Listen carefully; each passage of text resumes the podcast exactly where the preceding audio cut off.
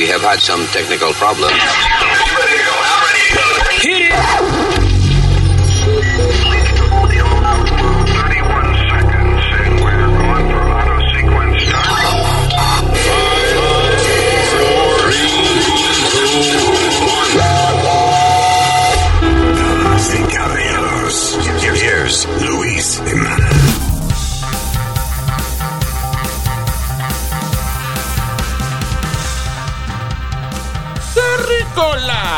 Terrícolas. Aquí estamos para educarle las orejas, ¿eh?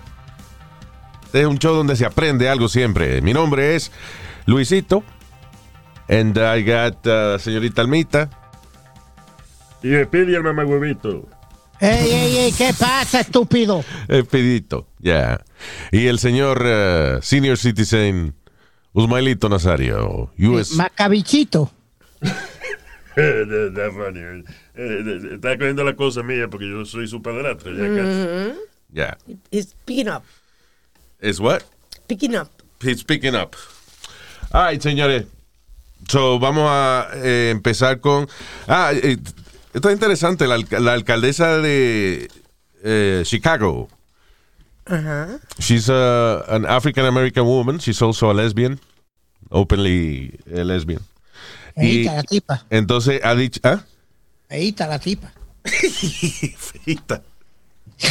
Ah, esa es la que es calva. Tú la viste, que como que tiene la frente.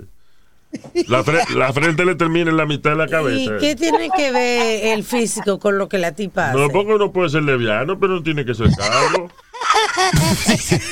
Oh my God. Anyway, ah, ella dijo que no le iba a dar entrevistas one on one. Eh, o sea, eh, eh, porque ella hace su conferencia de prensa y va el que quiera. Pero entrevista one on one a reportero blanco, que nada más iba a atender este, iba a darle entrevista a reportero eh, brown or, uh, or black. Pero eso es racismo. right? Yeah. Ella dice que, que listen to her. Well, look, I, I I think in this one day, when we are uh, looking at uh, the two year anniversary of my inauguration, as a woman of color, um, as a, a lesbian, it's important to me that diversity is put front and center. Mayor, Ok, diversity no incluye los blancos también. Sí, diversidad es, es La defensa de ella es esa, que quiere poner, Yeah. eh, quiere poner diversidad, eh, pero nada más le está dando entrevista a minorities y está excluyendo reporteros blancos. Que, que porque sea blanco no quiere decir que sea indecente. I mean, I don't- Exacto. no entiendo la, La lógica. la lógica de diversity de ella, pero whatever, she's the mayor. Ella, Yeah, but- but ella es la que tiene la bola ahí, olvídese de eso. Lo que diga, coño, si yo soy el alcalde de esta vaina, yo entré, doy entrevista aquí, me dé la gana a mí. Es una mujer con cojones. She doesn't have those. ¿Qué fue? Yo, Luis, if it would have been a white person doing that, ya hubieran mandado a quemar la, la, la alcal- la alcaldía de Chicago, ya hubiera habido 20 Se, protestas. se hubiesen, cuántas- se hubiesen chicagado a la madre que lo parió. porque- eh, ¿Viste? Lo que dice ahí. eh, eh, Idiot. So, um, eh, yeah, exacto. Si llega a ser al revés. Dice, ok, You no know- me voy a hablar con los blancos. well, you know what? Uh, I guess it's revenge time. Por, to- por todos los años de discriminación. Luis, Digo yo porque, eh, I mean, all of a sudden now, este, atacando a los asiáticos, ahora la alcaldesa no le va a dar entrevista a reporteros blancos. Aquí lo que Este- están buscando es formar una guerra civil, una guerra, otra guerra civil, Luis. Porque se van a dividir todo el mundo, eh, los blancos, los negros, los hispanos, los Ay. asiáticos, los y entonces nos vamos a entrar a pescosa. Hablando de asiático, viste que le arrancaron un dedo a uno. ¿Qué una- pasó? Una, mordida. Un moreno. Un moreno vino y le arrancó el dedo. Y atacó a un asiático en Nueva York y le arrancó tal la punta un dedo. Él creía que era ex roll y se lo comió. Estúpido. Oh my God. Stupid, I gotta laugh at it. every- eh, diablo, pero todos los días, mano, ¿eh? Yeah. So, yeah, día. Van a tener- pero ¿y qué, y qué pasa con los asiáticos que no han hecho uh, Yellow Life Matters, too? You know, Porque están Pero, ocupados hay- hay un- trabajando. todo el mundo tiene su color. Están ocupados trabajando, ellos no pierden tiempo. I guess, yeah. Luis, hay un esto una persona se llama Andrew Yang que está corriendo para la alcaldesa, la alcaldía de Nueva York. Yeah. He's trying to form a group and he's trying to defend a los asiáticos y ahora también uh, la WWE está saliendo con comerciales con los luchadores de, de ellos asiáticos. So things are starting to happen, you know what I mean, Uh, uh, Sí. to try to help them out. You know, public service announcements y diferentes cosas. So let's see what happens. Ah, era tan, you know, Netflix en Prime y eso. Is it like uh, Pacific Islander Asian Month or something like that? I think so, yes. I believe They were so. celebrating en, la lucha libre. Ah, anyway, eh, diablo, pero que mucho grupo hay ahora, mano. Es like, tú ves que mi argumento de que no somos iguales, ya, cada día hay más división. Sí, bueno, oh, A- a- Aparte de los colores, entonces la sexualidad, eh, LGBTQI, Baby C, D, E, G. Um, Sí, ya no se sabe. They, Sí, no me- we, ¿ah? Ah, sí, en vez de they. O sea, si en vez de decir she, si, si alguien no quiere ser identificado, hay que decirle they. Sí, they aunque, what? aunque sea una sola persona. sí, they. About, uh, no había el idioma shakespeariano, sino the. O sea, uh, you, the, qué sé yo, qué diablo, que. You, the, you, thy, you, thy love me. And I did do the, did I love you too. Some shit like that.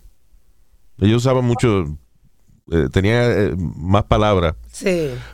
como nosotros en español, que tenemos él, ella, esa Ajá, vaina, ya. ajá. Ñ. They didn't have- eh, no creo que Shakespeare tenía ñ. Bueno, sí. Eh, eh, you me or not you me. That is the question. Oh my God. I just think, Luis, everything's getting so out of control with. with Ahora tú eres Romeo y Julieta. I mean, Romeo y Julieta no era de Shakespeare, was it? no, Romeo y Julieta, no nieta. te estoy ayudando con la ñ, mamá huevo. Tú dijiste de la ñ de JP. Ve acá, el hijo de él fue el que escribió el Chavo del Ocho, ¿verdad? Chespirito. ¿Cómo fue? El hijo Ah, de Shakespeare. Oh my God, Luis, he's calling. Eso es un dato histórico. El hijo de Shakespeare, el Chespirito, que Oh fue el de God, Chavo del Ocho. señor. Well, it- it- it's a little true. Eh, Chespirito se llama así porque como él escribía tanto, eh, pero es un tipo chiquito, los amigos empezaron a decirle en vez de Little Shakespeare, you know, Pero- Chespirito. Y se, se adaptó al Oh, español. really? Yeah, that's what Oh, it that's is. pretty Oh, cool. mira. Yeah. ¿Tú ves? Learn something new. Yeah, usted dijo un disparate, Nazario, pero tenía parte de verdad. Bueno, pues vamos a ¿Cuál es el olvidarnos, vamos a disparate? olvidarnos del disparate. ¿eh? ¿Cuál fue el disparate que dijo? De que Chespirito era hijo de, Ah, verdad. de Shakespeare. Pero vamos a olvidarnos, de- eso lo borramos ahora. ¿Cómo se borra? Deje- don't touch anything. All right. So, yeah. Esa es la vaina de la alcaldesa de Chicago. All right. Hey, next. Does she, does she get thrown out? She get thrown out? No. Does, she get thrown out? Does she deserve to get thrown out? No, tampoco así, no, pero. no... ¿Cómo que no? You're displaying racism. You're displaying racism. You're a, a, a mayor. You're not supposed to uh, hacer esa pendejada. Ven acá, Sorry. eh, y todos los senadores y eso que han votado en contra de los derechos eh, hacia los afroamericanos, you know, que son blancos. ¿Está bien? Eh, eh, esos están ahí, no los han metido presos. Espérate, So espérate, espérate, espérate. Los blancos han discriminado un montón de tiempo. Yo no estoy diciendo que está bien lo que está haciendo ella, especialmente porque dice de que it's about diversity. Sí. Y, y si lo que estamos tratando hoy en día es de unirnos, ella está separando la vaina. Sí. Bueno, cuando yo la veo a ella no se para nada. Porque qué fea. Pero Dios mío. Señor. Y dale, ¿eh? Tú dijiste se para. Yeah, the Pero- se- separation. Ah, bueno, eh, yo digo, el paration, el huevation, tú ves. lo- Stupid ass. God. Stupid. Lo insoportable otra vez, oye. Sí. Nah, it's pretty funny. Eh, ¿Qué te iba a decir? Eh, so, yeah, anyway, eh, que hay mucha gente que ha votado oficialmente en contra de los derechos de las minorías y no los meten presos ni los votan. ¿Cuántos Sigue, afroamericanos sí. también han votado en contra de los derechos de también? Está bien, Hay exacto. muchos senadores que están. So, eh, yeah, but that- you know what? That's politics. It's gonna keep happening. Aquí no va a cambiar nada. Puede que se calmen las cosas un poquito, pero eh, todo el mundo está dividido, cada cual por su lado. Sí, sí. Tú sabes que eh, cuando tenemos hoy en día en nuestra sociedad un grupo de personas que cree que la Tierra es plana en vez de redonda, dime tú si no hay división de grupo.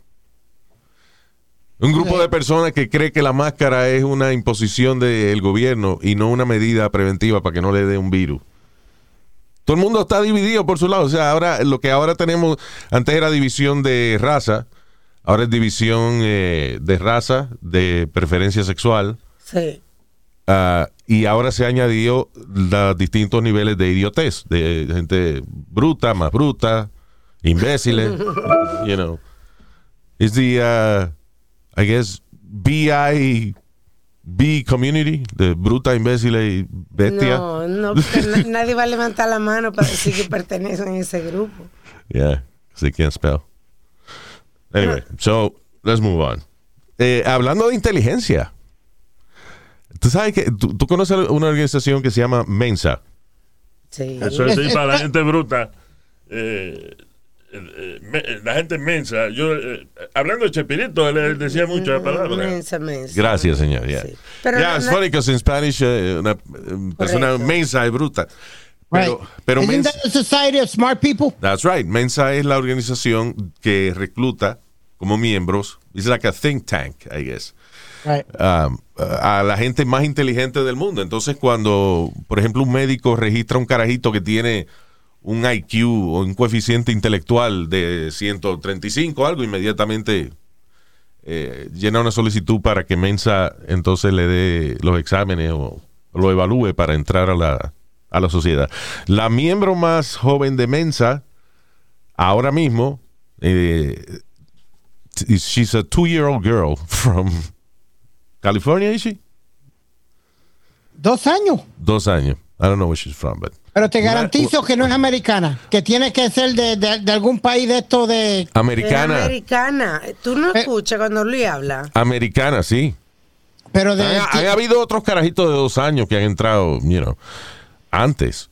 Y dos y tres años. It's pretty, I guess it happens a lot. Pero ahora mismo, la americana más joven en ser miembro de Mensa es esta niña de dos añitos de edad. Esta es ella de que, eh, recitando la tabla periódica, que es la los nombres de los elementos y de los minerales, you know, Ajá. matter, you know. Tabe. Ian. Hey, Julian. Hombre, no. ¿Qué hombre no qué?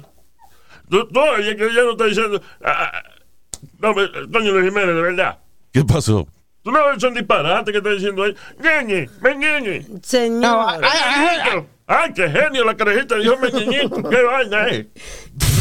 I heard her say hydrogen clearly. Yeah, uh, Tabe. Copper. Jope, ¿qué coño es? ¿Qué es? Dijo copper. ¿Eh? Cobre. Cobre animal, cobre animal. Bueno, yo quisiera cobrar, pero ¿y cuándo va a ser eso, vaina? Oh my God. señor. Oye, Tabe. copper. Ian. O sea, le muestran el símbolo, you know, el símbolo de, co- de cobre, just the letter C, right? Y ya Yep. inmediatamente dice que Ian. helium, Hey, Julian. She's got the Hydrogen. period Hydrogen. right. la tabla periódica. And she's studying Spanish. for two-year-old Cash. She'll wake up on his Just noticing something Ah, los papás dicen, eh, I was gonna play, pero a decirlo más rápido, los papás dicen que ellos no le ponen ninguna presión a ella, que es ella quien todos los días se levanta y decide qué es lo que va a aprender ese día. Dice, hoy quiero, I want to do states. Y entonces practica, qué sé yo, los estados. Yo recuerdo la hija del ingeniero de nosotros, así era que ella aprendía. Ella preguntaba lo que quería saber y le enseñaban ese día eso, la curiosidad de lo que ella quería saber. Wow. Y la muchachita era un genio, pintaba chulísimo también, era bien Wasn't she a model at, one- point? Eh, Era una También. modelo. la- She got commercials and everything. La, la hija del... Yeah. ¿Eh? Bueno, esta niña, los padres, el papá es afroamericano y la mamá luce como que eh, es de descendencia de, de la India o, ¿Eh? o lo que te like dije. that. What? Bueno, Es está bien, pero te- sí, they're, they're Americans and they live here. Yo estoy hablando de la descendencia de ellos. Pero, But, but, you know, she, she got Indian descent, que Sí, son yo todos inteligentes, son médicos. Yo entiendo a Piri que está mudo porque son eh, eh, eh, de que u- una negrita genio de dos años, increíble. Señor, pero ¿qué Yo no dije eso, espérate, espérate. Oh my Ya lo God. Tú sabes que Well, está- it's incredible in any Ah. color, you know. Claro.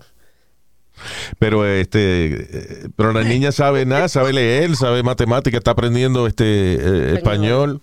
Sí. Ya, que ese- el problema es que de esos, de esos carajitos que son así tan inteligentes, de que cuando terminan de, o sea, primero se aburren de cualquier cosa. O sea, por ejemplo, ella, muchos de estos carajitos que son genios no pueden ni siquiera terminar una maestría porque se aburren. ¿Tú crees? Oh yeah. A lot of them they don't even they don't even have the patience to be a doctor, you know. Porque son el ser inteligente no es lo único que te da a ti la oportunidad de, de, de ser un super intelectual. Es la aplicación de tus conocimientos. If you don't have a goal for, what you're learning, then it, you know, te vas a aburrir. El oculista de mi hijo es parte de Mensa. Y es un tipo, un Es como media retardada, tú dices. No, señor. Señor, le explicamos, le explicamos ya que Mensa es de gente El inteligente. tipo tiene el premio de inteligencia por toda la oficina. Una increíble. El tipo es un, un genio. Yeah. Pero el tipo es, he's an asshole. Odioso. Trata a la gente, alante, a los empleados, delante de uno, le dice, yo sé que tú no eres idiota. Así que yo no entiendo porque si yo te lo expliqué tres veces, tú no entiendes. He probably has Asperger's or something. Sí, sí, definitivamente. Ese es el eh, que no sabe Asperger. Eso es como un hamburger de culo. Ahí vamos. Mira el otro, señor. Se escribe diferente. Es un tipo de autismo que eh, las personas que lo padecen se le hace difícil pick up on social cues. Por ejemplo, se le hace difícil leer la expresión de la gente si la gente está Sí. encojonada. Se le hace difícil como evaluar cómo te hace sentir cuando te habla cuando te hablan mal. Te cogen la palabra literalmente. Sí. O sea, si tú le dices, you know, Hold your horses. Hold your horses. Te va a preguntar, ¿qué caballo? ¿De qué? What are you talking about? so, mire, Elon Musk, por ejemplo, he has that. Por eso es que tú lo ves que él se mueve raro y eso, porque él trata, él está como, eh, él aprendió a comportarse polite, Sí. amablemente. Sí. Pero en la- esos chamaquitos que son genios, eh, y especialmente when they have Asperger syndrome, no tienen paciencia para bregar con gente Eh, bruta. Ellos no pierden tiempo, dicen que le quita tiempo. Yeah. Si una persona no le añade a ellos, Yeah. Que para qué perder tiempo. Sí, por ejemplo, está hablando contigo y cuando una vez tú le dices la información que necesita y tú le vas a preguntar, ¿y qué, qué has hecho? O dice, ok, bye. ¿Y cuál? you know. So, anyway. Pero es interesante eso, que no solamente que los niños sean inteligentes es suficiente para asegurarse un futuro. Es que eso que aprendan tengan la pasión para aplicárselo a algo. ¿Entiendes? Yeah. Porque si no, you're just learning shit y no sirve para nada. Mira, una carajita británica de 10 años dice que tiene el IQ más alto que Albert Einstein y que Stephen Hawking. Con 10 años. La habladora, como están muertos esos dos. Señor, pero hay récord de eso. ¿Eh? Que hay récord de Los récords ya no se hacen, ahora todo digital. en No, iTunes. oye, Dios mío. iTunes, el podca- el podcast. Yo no estoy hablando El de eso. diablo, mano. I'll tell you, Luis, the only, the only problem, they they could be smart and everything, and y, y ahora mismo, la sociedad de ahora, they're missing the biggest education there is, street education. Ya no hay, ya no hay educación de calle.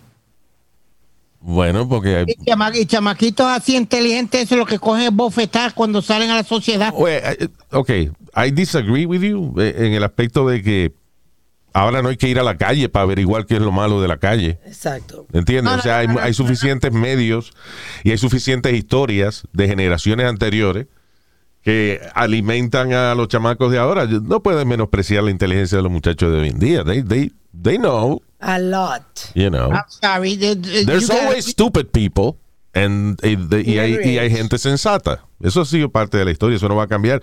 Lo que antes para tú saber eh, que, qué sé yo, que, que si tú te paras en cierta esquina, este, te van a dar una galleta pues antes tú tenías que experimentarlo para tú saberlo. O tenías un amigo tuyo que coger la galleta. Ahora no, you just read it. the- Es como, como hay cierta manera tú montarte un tren. Y chamacos ahora no saben montarse a un tren. What the hell are you talking about? There's a certain way to get on the train. Es que oh, eh, apáguenlo y préndanlo de nuevo, porque oye esa vaina de que los muchachos de hoy en día no saben meterse en un tren. Señor, ¿y cuál es su problema? El problema de usted es que usted, es otro estúpido puerta. que no ¿Tú estás sabe. pensando Que los muchachos de hoy en día no saben bajar una escalera y entrar por una puerta. Mamá huevazo, venga acá. No, eh, mamá huevazo es usted. Es lo primero. Y lo segundo es que eh, tiene que educarlos No cómo montarse en un tren. Estúpido. Que tienen que educar los chamacos de cómo montarse en un tren. I mean, you Seguro, know, para si, poder defenderse, Luis. si nunca. Oh, diablo, le añadió otra vaina ahora. Oh. Speedy. Te ¿Tú ves? Ah. Bruce. Sigan defendiéndolo. Oye, ahora le añadió karate a la vaina. ¿Qué es, joder? Dios All right. Ah, lo que tú dices. Can I give an example? Ok, go ahead. Ok. Cuando tú te montas un tren, no te sientes en, en el asiento. No, te sientas en el piso. eh, o en la, o en la barra. Ah, tú te sentarte en la, en la barra de agarrarse, mamá huevo. ¿Cómo que no se siente? Venga. Que no What do se you mean? siente. Pon la espalda Se siente. tuya para, para Ah, la en pared. espalda mía sí se siente. A mí nadie me toca ahí. oh my God. estoy- Qué Okay. Speedy. y- Okay. Yeah. Uh, You're not making any sense. No. I am making sense. Late at night, Luis, never sit down in the- inside the train Okay. and always stand with your, with your back to the wall. Tú sabes que la, la- la pared tiene, el tren tiene su pared de eso. Pa- siempre mantén la, la espalda tuya a la pared. ¿Por qué? Eso dijo tu mamá ayer. Yo la paré y se me pegó. ¿Qué?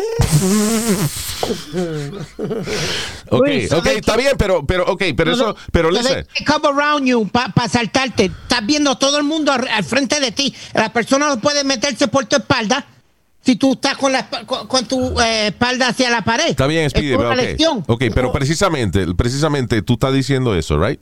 Porque Right. el que está escuchando no tiene que experimentarlo, porque ya lo oyó en un podcast. Lo que estoy diciendo es que hoy en día los muchachos que tú dices que no saben montarse en un tren, bueno, hay que ser, eh, eh, o sea, you have to be aware of your surroundings. Además, escúchame, ¿cuántas personas hay en el mundo? ¿Cuánto espacio, cuántas paredes hay en un tren que tú puedes pararte? El tren está lleno de paredes, Alma. El tren son, son cuatro paredes con no, ruedas. porque él no está hablando Oh, de, él no está hablando de donde hay vidrio, él está hablando de donde está la pared. Bueno, es lo que quiere decir, eh, no vamos a tampoco, yo sé que el cerebro de él es microscópico, pero let's not micromanage what he said. Okay. He means, you know, pegarse, pegar, eh, pegar el culo a algún sitio donde nadie pueda estar detrás de ti. Exacto. Ahora, lo de sentarse no estoy de acuerdo porque uno te- se puede sentar y, y tener la espalda pegada a la pared. No, but it- you, you, you have an uh, easier way to react when you're standing than when you're sitting.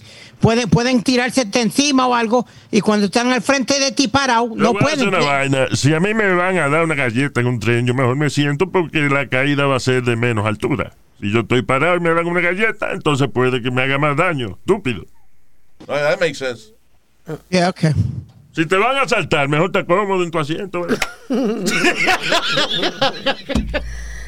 All right, anyway. Eh, Lo que quiere decir es que el conocimiento es más accesible hoy en día. Yeah, y por eso que por, por el conocimiento estar más accesible y no aprender, por eso que están pasando las cosas. Tú tienes un caso ahí de, de, de una persona en Atlanta que le llevaron el carro y lo llevaron el ajastrao. Ah, ok. Ese fue un concejal en Atlanta que está corriendo actually para la alcaldía. En- y él cuando era concejal votó porque eh, de, de- cómo quitarle los fondos a la policía, right? Oh, yeah. ¿Qué pasa? El tipo se monta en su carro, un Mercedes-Benz, Ajá. como eso dice, como eso de las 11.45 de la mañana, cuando dos criminales forcejearon con él y se llevaron su carro. Los criminales son de las edades de 11 y 7 años. ¿Qué? Pero él no le dio una galleta a los carajitos. Were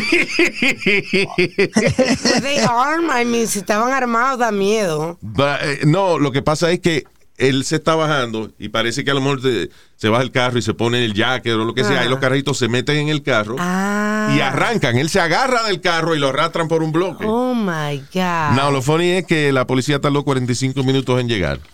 Me imagino que en venganza por él estar votando para quitarle fondos. Eh, ahí tiene. Ahora no tiene, necesita, ahora te jode. Ahí tiene. Pero Luis, ve acá. eh, y vamos, vamos a hablar en toda seriedad. Cuando tú y yo no estábamos, estábamos creciendo, habían de esas clases de, habían chamaquitos de 7 y 11 años robando carros y jodiendo en la calle. Yeah.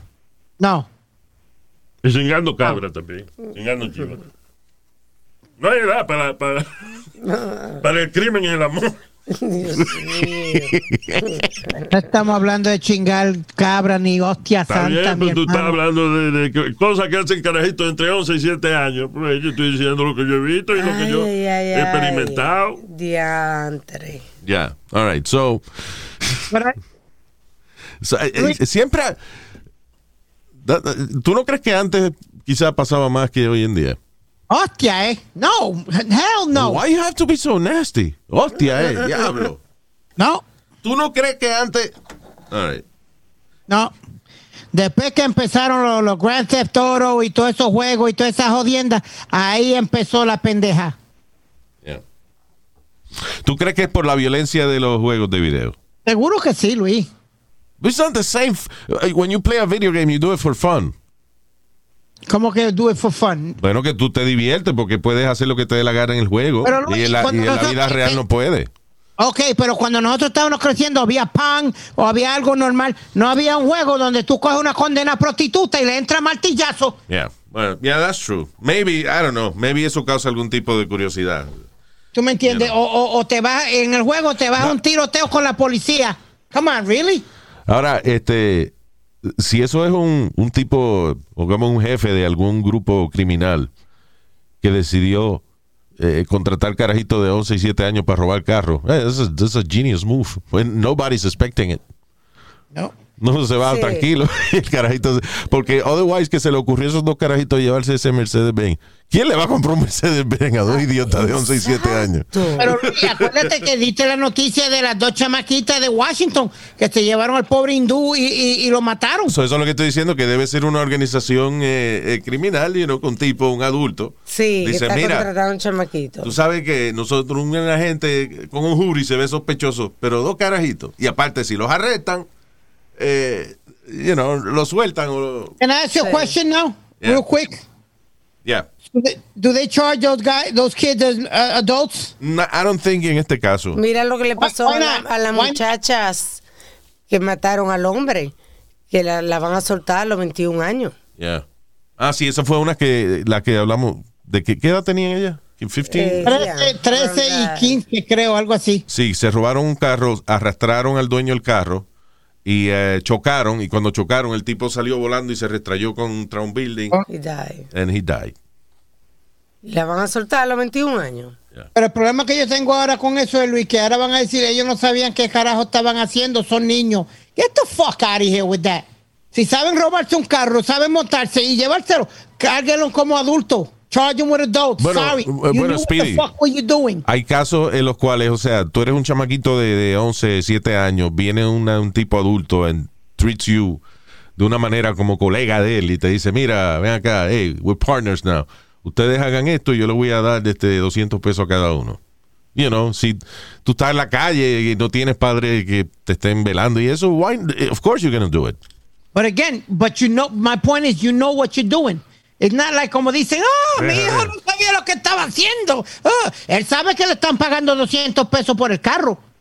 Y sabe que está haciendo las cosas mal. Está bien, pero, pero a un chamaquito de 11 años que se roba un carro, no lo pueden, de- no le van a dar 20 años de cárcel, mío, tampoco. ¿Por qué no? Bueno, he didn't kill anybody. Por eso es que está, está- está Ahora, la la- sociedad como las está dos- ahora, Luis. la- las dos Los carajitas. Ahora, la- perdóname. la- las dos carajitas que mataron al tipo. Sí. Esas debieron haberle dado. eh, Por lo menos 30 años. exacto. Anyway. Oh, what, what they do is they charge him as a minor. They're going to keep him in a, in a minor facility hasta los 21 años. Eh, bueno, moving on. Eh, noticia trágica pero graciosa. Le, remo- le, le cortaron la pierna incorrecta a un pobre hombre que estaba en el hospital co- eh, enfermo. Mío. Mi teoría siempre, que, ¿cuál es, Luis? ¿Ah? Mi teoría de siempre. Marcar con un Sharpie. Con un Sharpie. Pues- E- Esta es la, esta es la mala. O sea, uno mismo, right? Uno mismo. Tú llegas al hospital y ya, mira, esta es la pierna mala, corte aquí. Yeah. Porque el problema fue ese. El paciente tiene 82 años, right? Y eh, parece que una enfermera, antes de llevarlo a la sala de operación, marcó la pierna incorrecta. Ella la marcó con un Sharpie, I guess, o whatever. Ah, y entonces le cortaron la pierna, este, la pierna que no tenían que cortar. Ahora yo digo, ¿qué, qué fea tienen que ser las piernas de ese hombre que el doctor no se dio cuenta cuál era la enferma y cuál era la sana. I mean, you know. That's right. Digo, a menos que fuera. No, porque.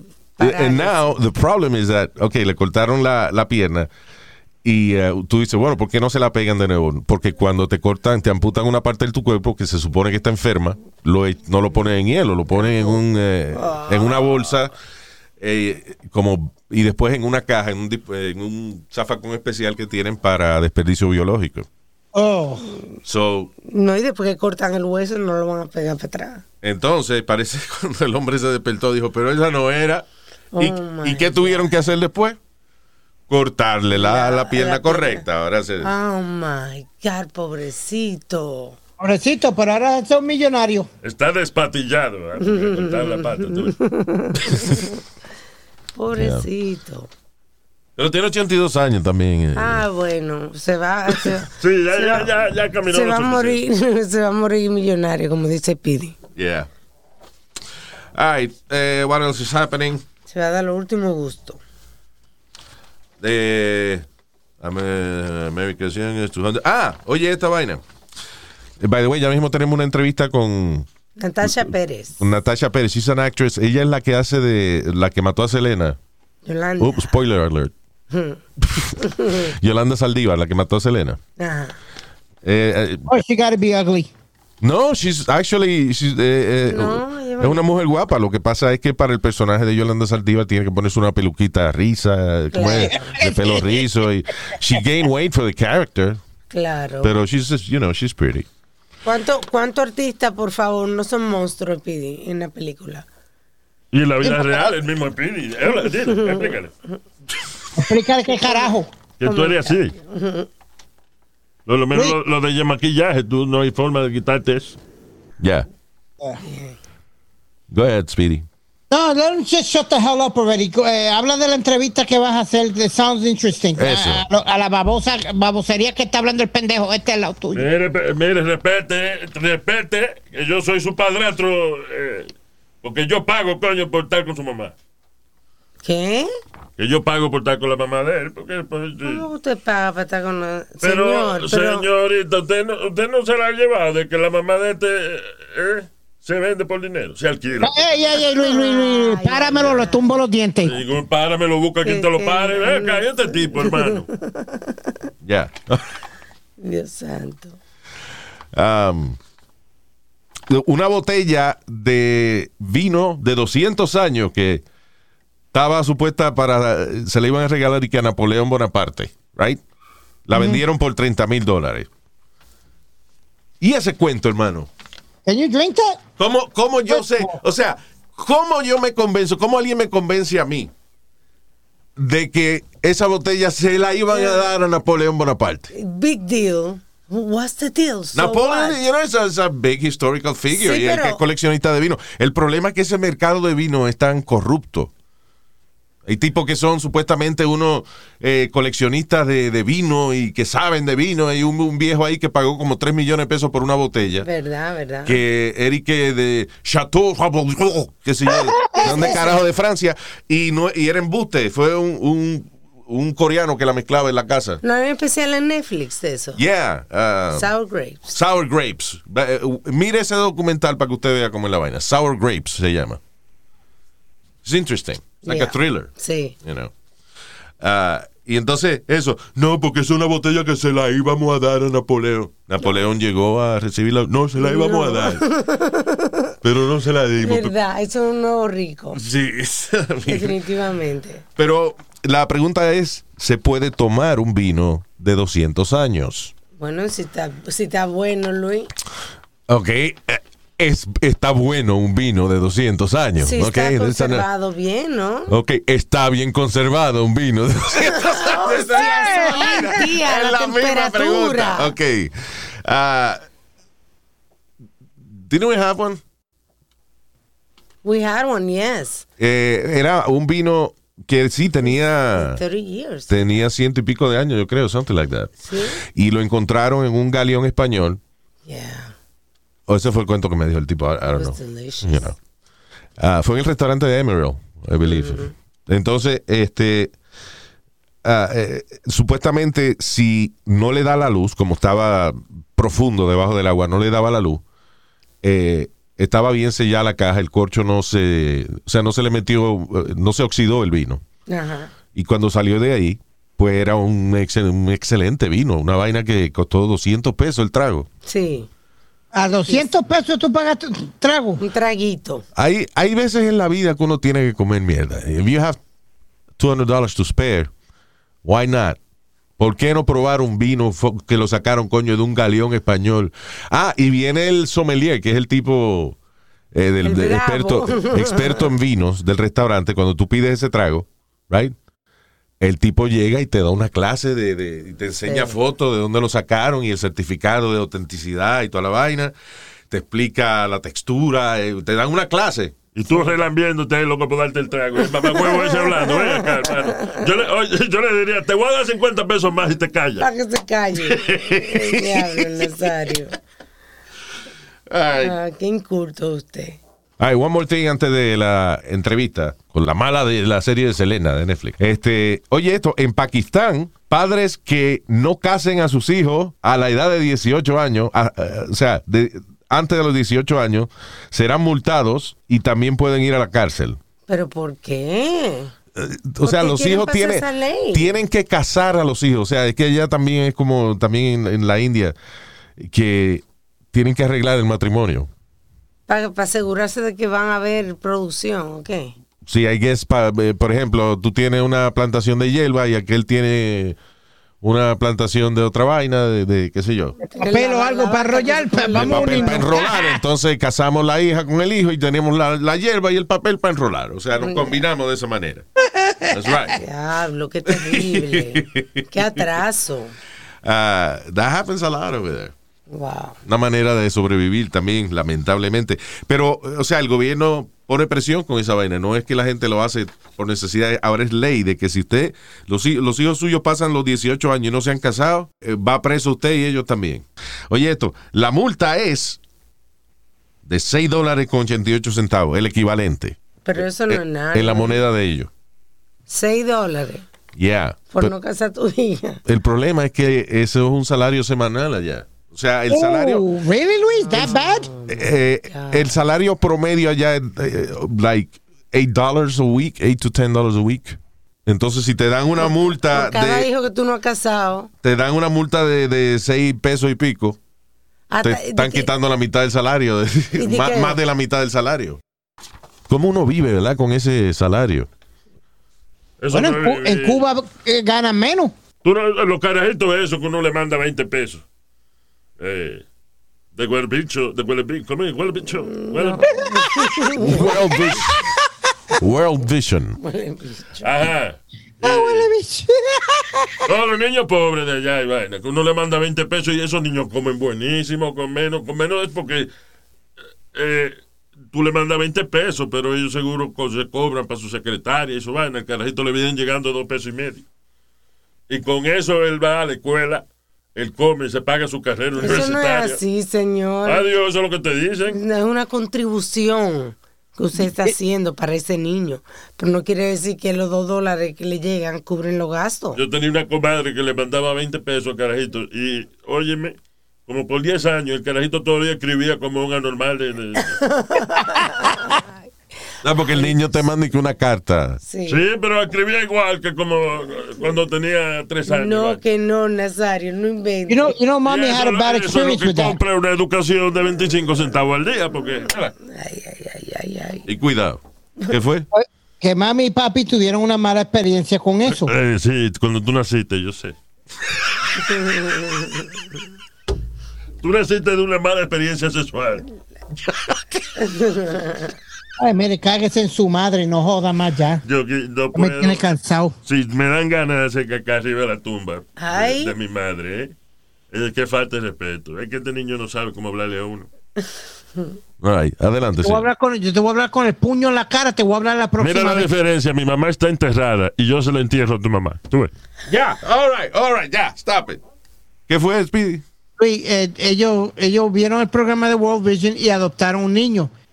Y da la casualidad que yo iba a ir para Costa Rica. Mami llama allá a World Vision y le dice, mira, dame la dirección del niño, que tengo un montón de ropa que le quiero llevar y unos juguetes Yeah. y unas cuantas cosas que quiero llevarle. Ya, porque supuestamente cuando tú adoptas o you sponsor one of these kids, te dicen de que si tú quieres ir a visitarlo, que puedes ir y eso. Oh, No, le dijeron que no, que no, eso no era permitido. What? Tell- telling you the truth, le dijeron que eso no era permitido. Eso para que tú no averigües cu- cuánto le llega a ellos, de verdad. Eh, eh, listen, y no es que son, no es que la organización sea mala, UNICEF o Sí. World Vision. El problema es que ellos tienen gastos operacionales y esos anuncios que ellos ponen no son gratis. Exacto. You know, so de los 20 pesos, ellos se quedan probably with 70%. Sí. Pero le mandan una ayudita. Esta- Ya tuviste, en Pakistán la gente vive con dos pesos al día. Sí. So, it- yeah. Coño, pero o sea, averiguar, oye, qué genio, una vaina de business que se me ocurrió. ¿Qué fue? Averiguar cuáles son los supermercados donde la gente compra ya y traer eso para acá. ¿Cómo? Porque, coño, vivir con dos pesos diarios y no es dos pesos diarios para la comida nada más. Hay que, hay que pagar luz y vaina. Y todavía uno va al supermercado y se harta la barriga con dos pesos al día. Es una vaina increíble. ¿Dónde que compran esa gente?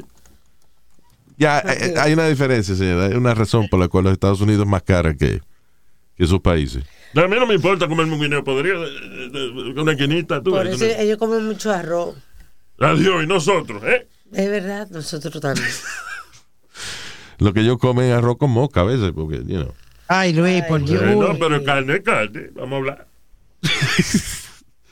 No, I'm not, you know. Sometimes all they have is rice. Dice que el- lo más popular es comérselo con lamb, cordero. Yeah, espérate, eso es de lujo. Eso es de lujo. En Pakistán. Sí, Bueno, a menos que el lamb sea. que haya mucho. Y como los perros se alegran. Mira, eh, mira, hay un lam ahí, busca, mátalo, vamos a comer hoy lam. ¿Qué es eso, lam? Ovejo, caballero, ovejo. Ovejo usted, mamá huevo, a mí no me insulte. Señor, él está explicando qué es lamb. Lambe huevo que es este coño. Acá. Ya, ok, Ya, stop ya, it. ya, por All right, ya. favor. Tenemos la actriz en la línea, por favor.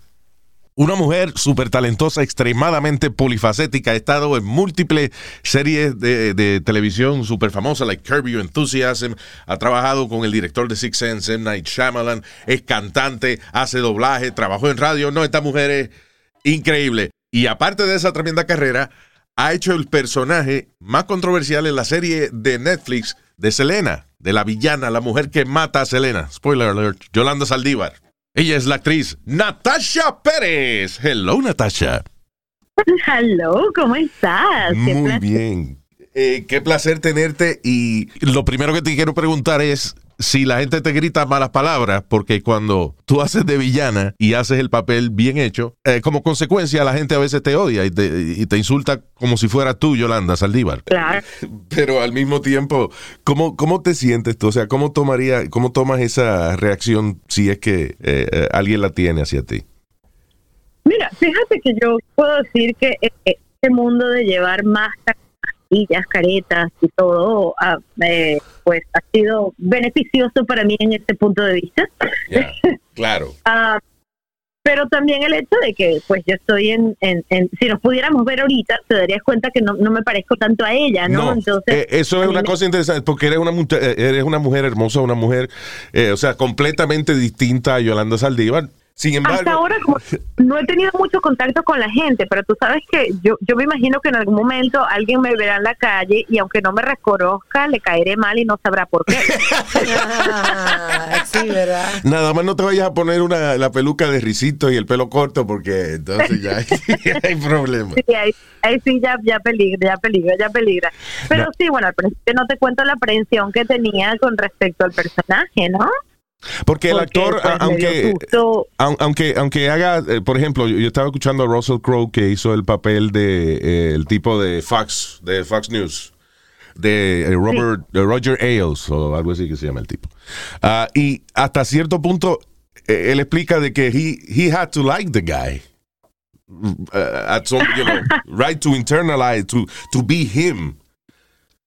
Claro, bueno, lo que pasa es que yo, yo creo que un actor nunca debe juzgar el personaje que hace si no se hace imposible hacer hacer nada. Imagínate el que le toca hacer el papel de Hitler o el que le, hace hacer, le toca hacer el papel del diablo. O sea, no, no uno, uno no puede eh, dar un juicio moral con respecto a la persona que uno está haciendo, porque a fin de cuentas todos somos humanos y todos estamos en esta vida tratando de hacer lo mejor que podemos. Y si nuestra infancia, si nuestras valores que nos inculcaron, si las circunstancias nos ponen en, en, en una situación donde no tenemos quizás ese criterio para tomar las mejores decisiones, pues eh, eh, erramos a veces eh, fatalmente para, para, para muchos y, y no es una cuestión de juzgar a la persona que lo hace, Sí. en este caso, eh, eh, cuando uno se fue, uno obviamente tiene que poner, hay, hay reglas en esta sociedad, hay cosas que hay que seguir. Nadie cree que Eh, es malo el problema, right? El problema es que na- Ah. na- nadie cree que es malo.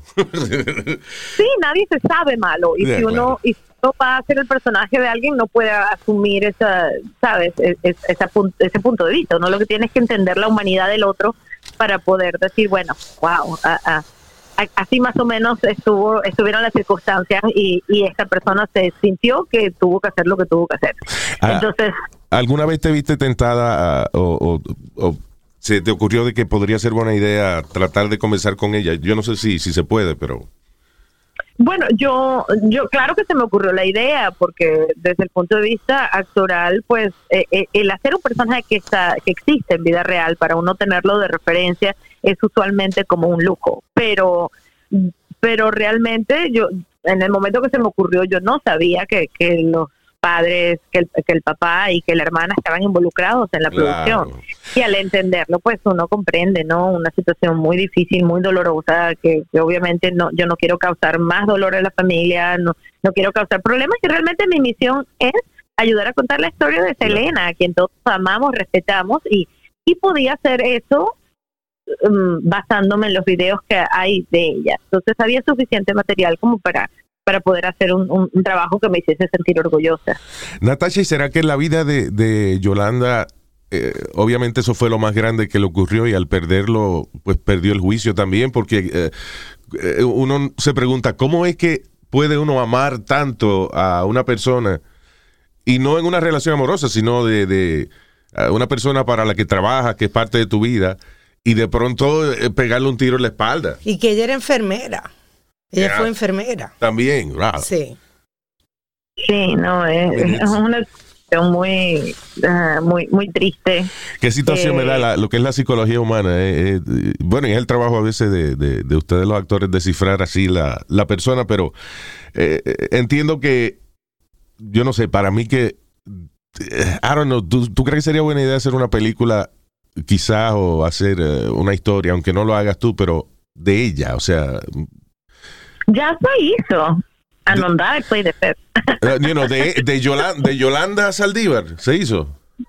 Sí, am, si mal no recuerdo, María Celeste, que es una periodista, creo que de Telemundo, quote me on le hizo un, un- un par de entrevistas y, y, y ¿cómo se llama? Se escribió un libro, escribió un libro al respecto y basado e- en eso, creo que Telemundo produjo una serie, ay, no me acuerdo cómo se llama, pero está ahí, de hecho puedes buscar en, en YouTube, yo no la vi sino hasta ya muy, muy entrado, de hecho no vi la serie, todavía no la he visto.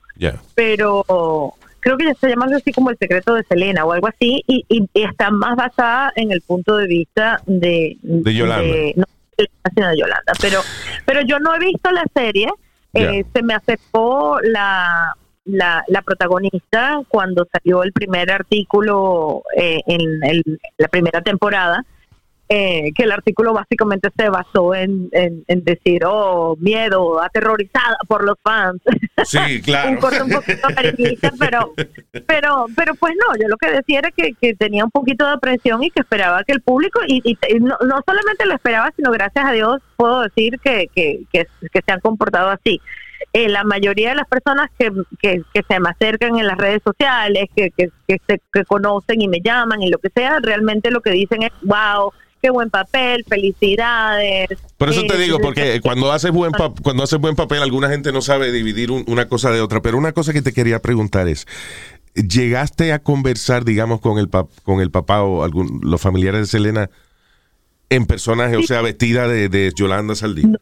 No, no, no. Right? No. Oh, that must be Este- crazy. That must, have- you know, right? Sí, incluso, sí, incluso para los, para, para el cast eh, era, era delicado, ¿sabes? O sea, yo creo que no solamente por tiempo de pandemia, sino tú sentías que, que, que todos estaban así. Había una impresión. O sea, cuando yo entraba como persona, Natasha, no. Y de hecho nadie me reconocía. Hay un evento Yeah. que yo cuento en la que la directora no, o sea, me llamó porque quería que conversáramos y fui a ella tres veces hasta que me tuvo que llevar la AD, la, la, la asistente de dirección, para que mira, ella es, ella hace el papel. Porque no me reconocía. Yo tengo, yo soy alta, yo soy más alta que Christian, que la protagonista. Sí. Yo soy, de- ah, soy, sí, sí me engordé para el personaje, pero tengo el cabello largo, o sea, somos bien distintas. Entonces, eh, claro, tengo la cara redonda, tengo la naricita, o sea, sí, sí hay parecidos, pero aún así tuve que estar dos horas en maquillaje para que No, me claro. No, por, por supuesto, pero, pero estoy pensando yo desde el punto de vista, right, de que eh, eh, el personaje, o sea, yo- Yolanda mata a Selena. ¿Cómo tú inclusive, digamos que entra este el señor Quintanilla y tú le dices, ¡eh, buenos días! ¿Tú entiendes? No, no, imagínate, yo, yo, yo escuché que ellos estuvieron alrededor del set, pero Yeah. jamás, ni, ni siquiera como Natasha se me acercaron y ni, ni, ni me da nostalgia, comprendo total y absolutamente, más bien que valientes en atreverse a contar esta historia desde su punto de vista, porque, porque, porque aunque es su versión de la historia, su versión de los hechos, pues tener que revivir esto una y otra vez, mira, qué duro. Sí, es difícil. Estaba yo pensando, wow, como por lo menos eh, I, I guess la producción los ha mantenido a ellos lejos para, para no traumatizarte a ti. No, no, mira, es que si alguien me dice que alguien que a- a- alguien siente que se, que se puede sanar teniendo dos minutos de caerme a gritos pensando que soy alguien, mira, yo me protejo, me hago unos, me echo unos ramazos, lo que sea, y si, te- y si te ayudo con gusto, pero, pero yo creo que, que no, que ya ha pasado mucho tiempo, ellos tienen, esta herida está siempre ahí, pero ellos ya han conversado mucho al respecto de eso públicamente. Entonces, yo comprendo y respeto totalmente. Mira, mi mayor admiración para Selena y, y si puedo contar, pues, ayudar a contar su historia para que su legado siga, mira, es un placer, porque yo también tuve el placer de poder conocer su historia y su, su música, pues a mucha más profundidad de la que de otro modo, ¿sabes? Hubiese estado expuesta a ella. Así que, qué bonito. Y obviamente eh, tienes un gran talento porque cuánta competencia me imagino que existe para un papel en una serie importante como esta, ¿verdad? El casting, ¿verdad? El casting. Pues me dijo el productor que, que dieron 3.000 audiciones. Wow. Wow. Y es normal que entre 3.000 y 6.000 personas apliquen para un papel, pero usualmente nunca se ven más de 15. Entonces el hecho de que se hayan visto 3.000, quién sabe cuántas aplicaron, ¿sabes? ¿Cuál es, cuál es tu, tienes algún, eh, eh, alguna reacción cuando, when you get a role, like, que, que te llaman y te dicen, eh, eh, eh, ¿sabes qué, Natasha? Mira, el papel es tuyo. I mean, te- yo nunca creo cool. nada. Yo nunca creo nada, yo soy sumamente escéptica. Te digo, yo he estado en, en línea para, para hacer coros para Alejandro Sanz, en fila para cantar en un disco con, eh, con Ricky Martin, eh, a punto de irme de gira con Juan Gabriel. Todo ese nivel de Wow.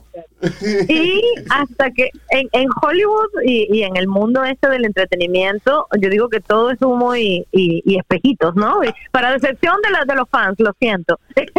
Y ni siquiera, Pero- eh, y sabes que a veces me imagino, muchos actores filman sus escenas y todo, y al final Es que le cortan. Eso me decir, yo en Spanglish firmé tres escenas y si me ves, yo hasta esperé el DVD para esperar a las escenas que se cortaron y ni aparece ahí. That's right.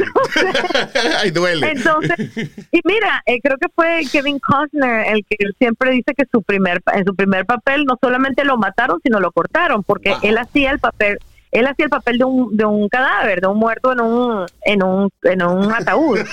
Y, y, y le cortaron la cabeza, nunca le nunca le mostraban la cabeza. Entonces, por eso yo te digo, ni que filme hasta que hasta que el producto no esté afuera, yo no me creo, yo todavía estoy así como ya va, sí salió la serie, porque en cuanto pasó la pandemia te digo, ya, cuando ocurrió, cuando ocurrió el, el encierro, el lockdown, yo decía, ya está, pues, o sea, ya, se cayó, nada, Wow. olvídalo. Oye, y- Este, y- después, ¿y cómo es ese- grabación.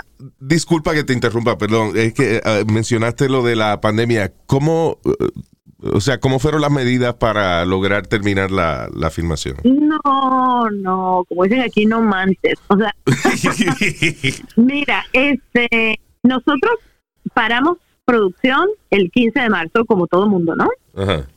Y no volvimos a, a la segunda temporada, sino hasta que nos dieron aprobación de los protocolos del sindicato con, con estrictos protocolos de salubridad. Entramos a filmar y fuimos, si no la primera, por lo menos entre las primeras tres series que volvieron a producción durante el lockdown. Wow. Y eso fue en diciembre. Ah, perdón, ¿qué diciembre? En agosto. Eh, Wow, qué cada valor. per- cada persona que llegaba tenía que estar dos semanas, obviamente hacerte el, el examen de PCR, teníamos que estar dos semanas en cuarentena antes de entrar y cada un día sí, un día no, nos teníamos que hacer el examen del PCR.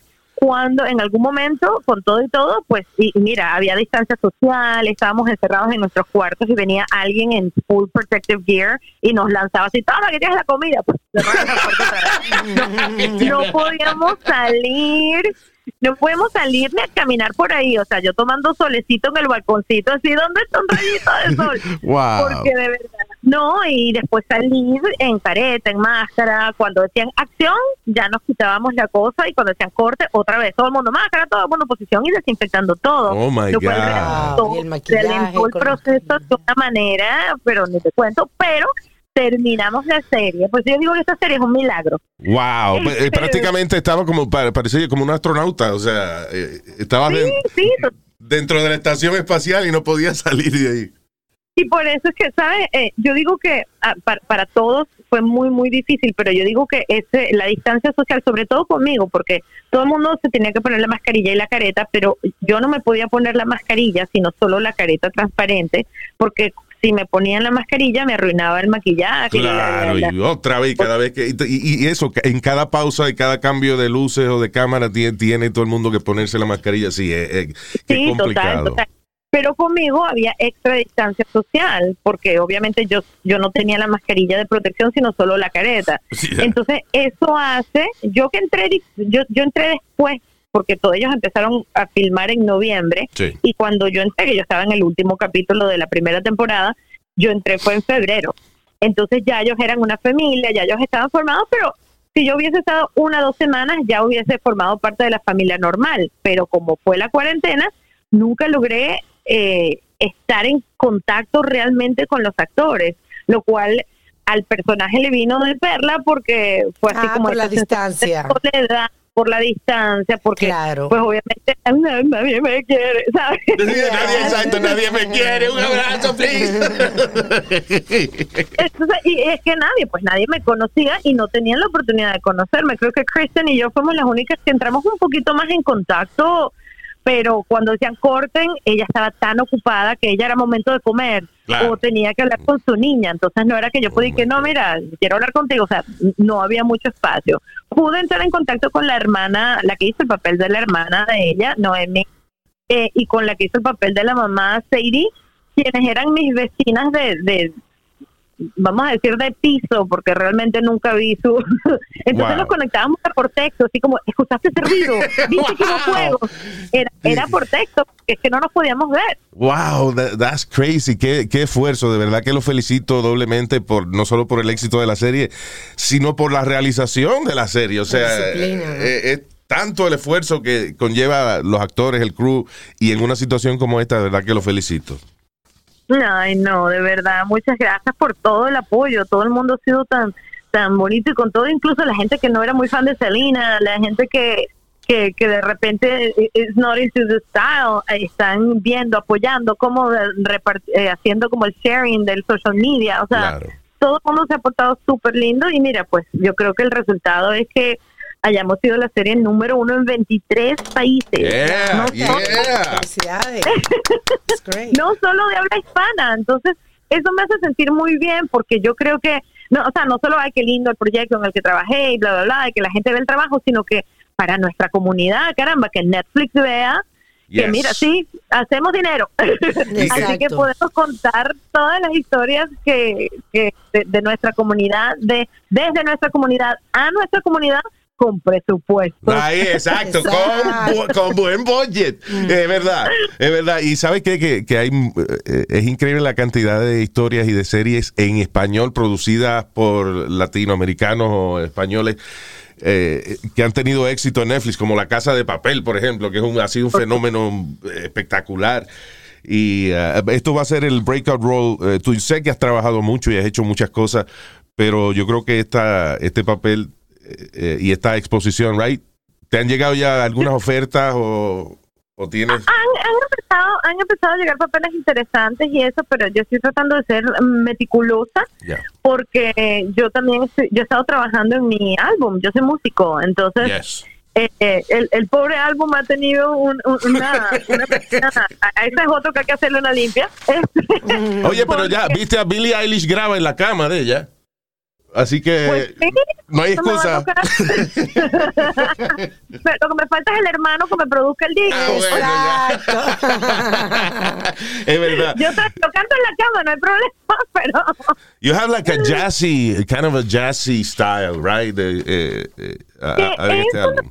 una mezcla de indie, porque es medio indie, indie rock, pero, Yeah. pero tiene jazz and funk influences. Y he estado jugando últimamente con, con mucho de lo de nuestros países, como un poquito del folclore, pero con un poquito de electrónica. Entonces, Wow. realmente es bien fusión, pero es pop, o sea, no es así que me van a... O sea, no me van a... No, tampoco, está, es tan oscuro. Ah, ¿Y, y cuándo crees que termine, puedas terminar el álbum?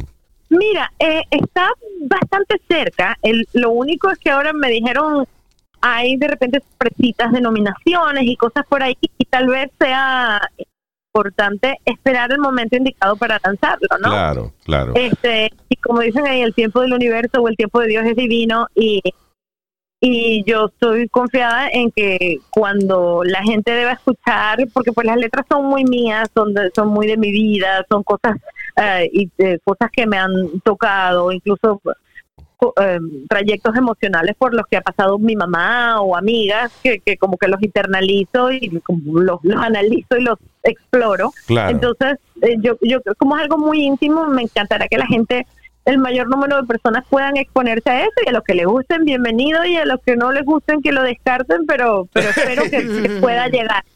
Ya, lo que, uno dice así por fuera, los que no le gusten, pues que lo descarten. Bueno, Los que no le gusten, que no tienen gusto, vamos, que no tienen buen gusto. Acabó. No, pero mira, gustos y colores en este mundo hay de todo. O sea, a, a mí hay cosas, yo yo no, de- yo aquí nunca fui muy reggaetonera, por ejemplo, Yeah. pero salió Calle 13 y tú me veías, atrévete, te, Salte del closet.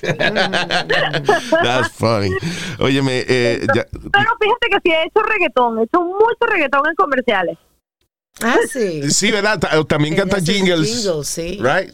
Sí, canto, canto jingles y, y parte de la como que de la exploración de, de, de atreverme a escribir más mis músicas porque yo antes he formado parte de bandas y he cantado canciones del guitarrista, del baterista, no sé qué, pero cuando empecé yo a cantar fue precisamente, eh, escribí un par de canciones y un par me gustaron y quedaron decentes, pero empecé a, empezó a darse la oportunidad de hacer jingles y de reunirme con productores y venía el creativo y nos daba un brief así como, bueno, yo quiero que esta malteada haga a la gente sentirse feliz. Ah, bueno, feliz. Entonces uno va apuntando y la canción tiene, el- la mini canción de 30 segundos tiene que hablar de felicidad, de sabor, de lo que sea. Claro. Y bueno, ahí se, cre- se crean jingles con, basados en la emocionalidad de un producto. Pero ya es una cosa bien distinta cuando uno habla de pues la emocionalidad de uno, pues es una poesía ahí que más, más íntima. It's another kind of, it's, it's another acting job, you know, ser cantante, right? Es an acting job when you do it, pero es un es un trabajo de escritura cuando cuando te sientas, o sea, es composición a Claro. nivel musical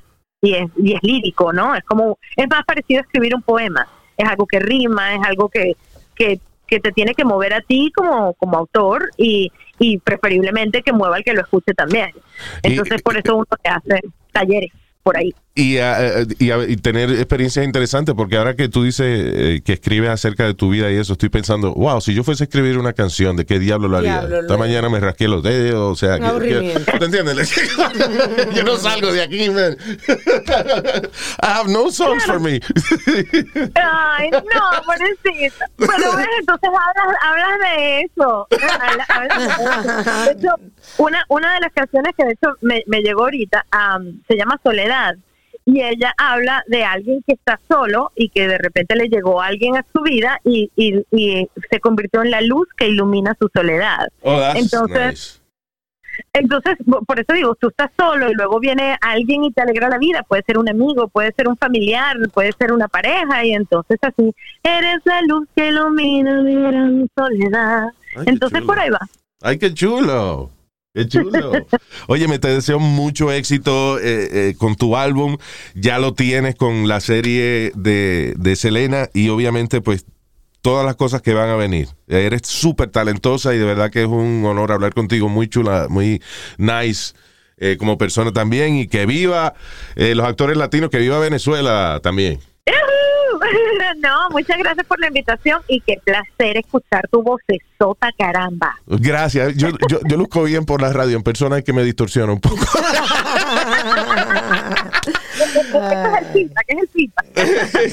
Gracias, Natasha, de verdad. Encantado. Ay, qué chévere, un besito, bye. Un beso, gracias, mi cielo, fue Gracias, excelente. Natacha, mucha suerte. Ok, señores, entonces nos fuimos. eh, vamos a saludar con mucho cariño a nuestros queridos oyentes. Usted tiene un happy birthday, Yo no, cua- yo no, estoy- yo no estoy cumpliendo años. señor de un oyente. ¡Oh, Happy Verde! Claro, para mi para el señor Roberto Flores, Bobby Flowers, eh, que está cumpliendo años.